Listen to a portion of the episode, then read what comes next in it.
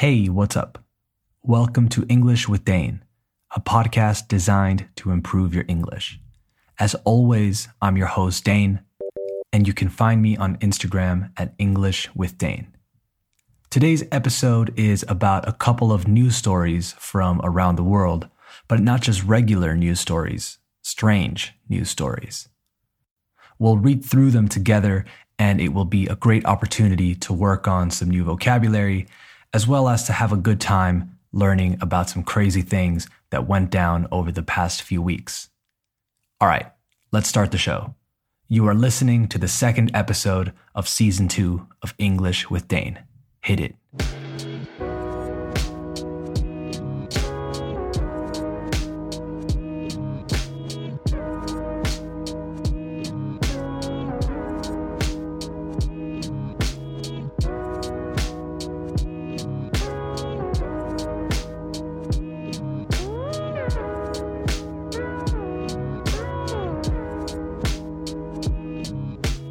All right, let's get right into strange news. Our first story took place, ocurrió, in Florida on the 22nd of January, and the headline reads Falling iguana alert issued in Florida due to cold temperatures. And the subheadline says, Don't assume that they're dead. Let's find out more because, come on, we have to. What a bizarre headline. It continues and says, we are not making this up. The National Weather Service in Miami has issued an unofficial warning for falling iguanas on Tuesday night due to, debido a, the unusual cold wave that's hit the Sunshine State. That's another way to refer to Florida, by the way, the Sunshine State. It continues and says, This isn't something we usually forecast, but don't be surprised if you see iguanas falling from the trees tonight as temperatures drop into the 30s and 40s, the Weather Service tweeted. A quick vocabulary check. The word is forecast, spelled F O R E C A S T. Normally used as a noun, a forecast is a prediction or a calculation regarding the weather. In this case, it's used as a verb meaning to predict or estimate. It continues and says, Iguanas are cold blooded. They slow down or become immobile when temperatures drop into the 40s. They may fall from trees, but they are not dead, the Weather Service said. Once temperatures reach a certain level, iguanas stiffen up and fall out of trees, according to Chris Michaels, who is a meteorologist from Roanoke, Virginia, who said this is something that has been observed over the years in South Florida. At about 50 degrees, iguanas can become lethargic, so slow, Michael said. It's when the temperature drops to about 40 degrees or lower that their blood doesn't move around as quickly.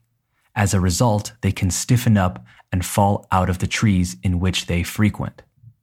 All right, another quick vocabulary check there was a good phrasal verb in there to stiffen up, spelled S T I F F E N, and then up, U P. To become stiff means to become suddenly tense, okay, or rigid. The sentence was once temperatures reach a certain level, iguanas stiffen up and fall out of trees. All right, let's keep going. During a similar cold wave and iguana warning two years ago, residents finding stiffened iguanas were advised, fueron aconsejados, to leave them alone as they may feel threatened, amenazadas, and bite once they warm up. Another phrasal verb, warm up, calentar. Apparently, green iguanas are an invasive species in Florida, and they're known for eating through landscaping, gardens, and digging burrows that undermine infrastructure. So, iguanas are a pest, right? A problem in Florida.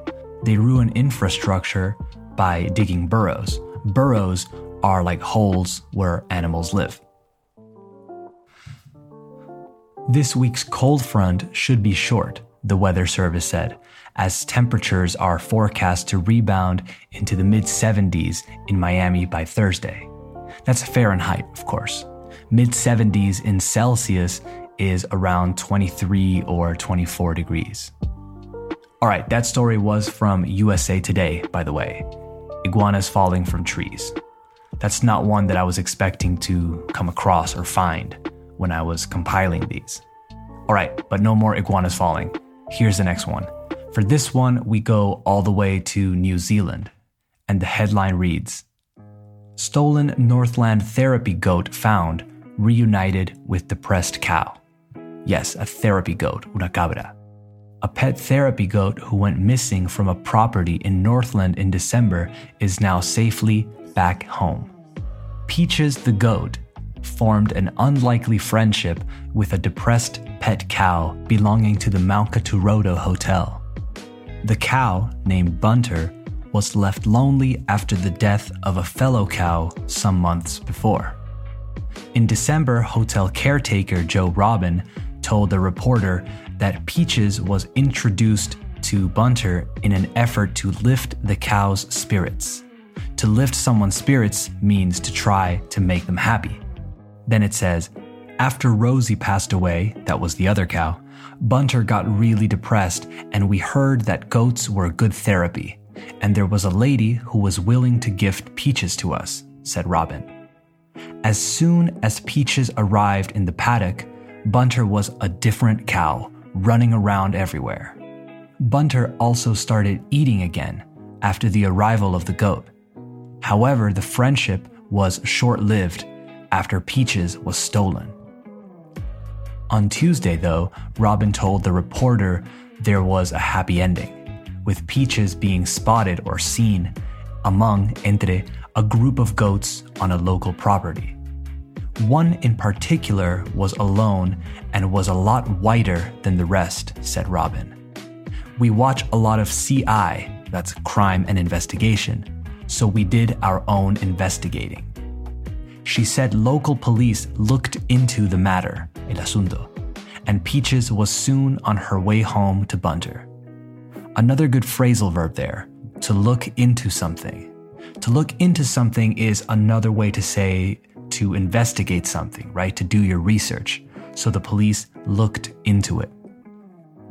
The police issued a statement saying they had investigated a burglary at the hotel property after someone got the owner's goat.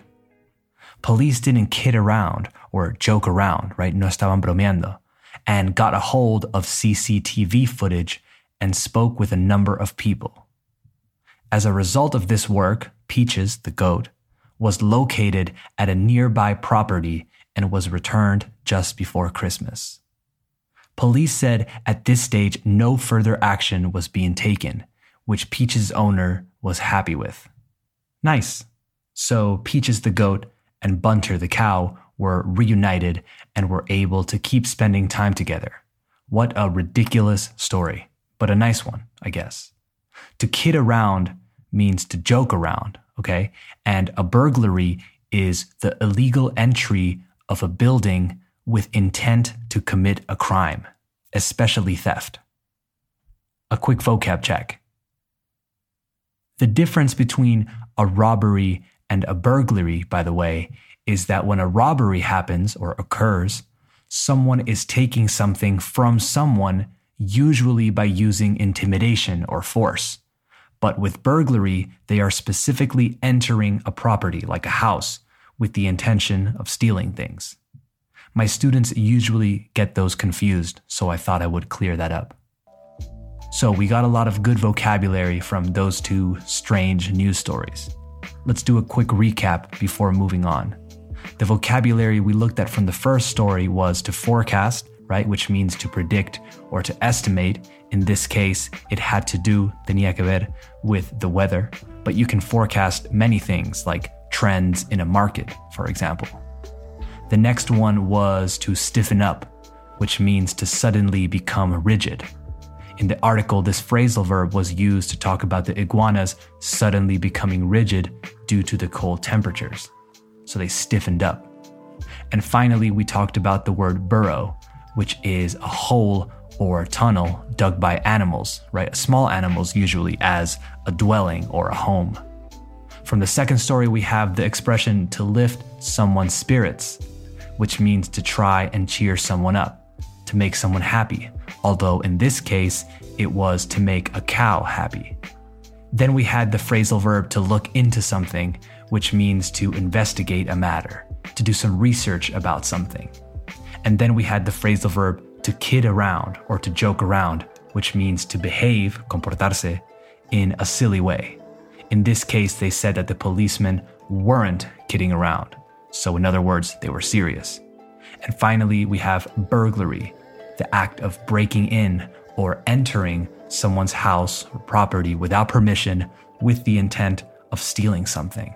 Not to be confused with robbery, which tends to be, que suele ser, on the street or somewhere else, and usually by means, por medio, of intimidation or force. If you find it hard to remember these words, I can put them up on Instagram or something like that. Let me know if you think that's a good idea. Or if you prefer, write to me and I'll send you the full transcript of the episode.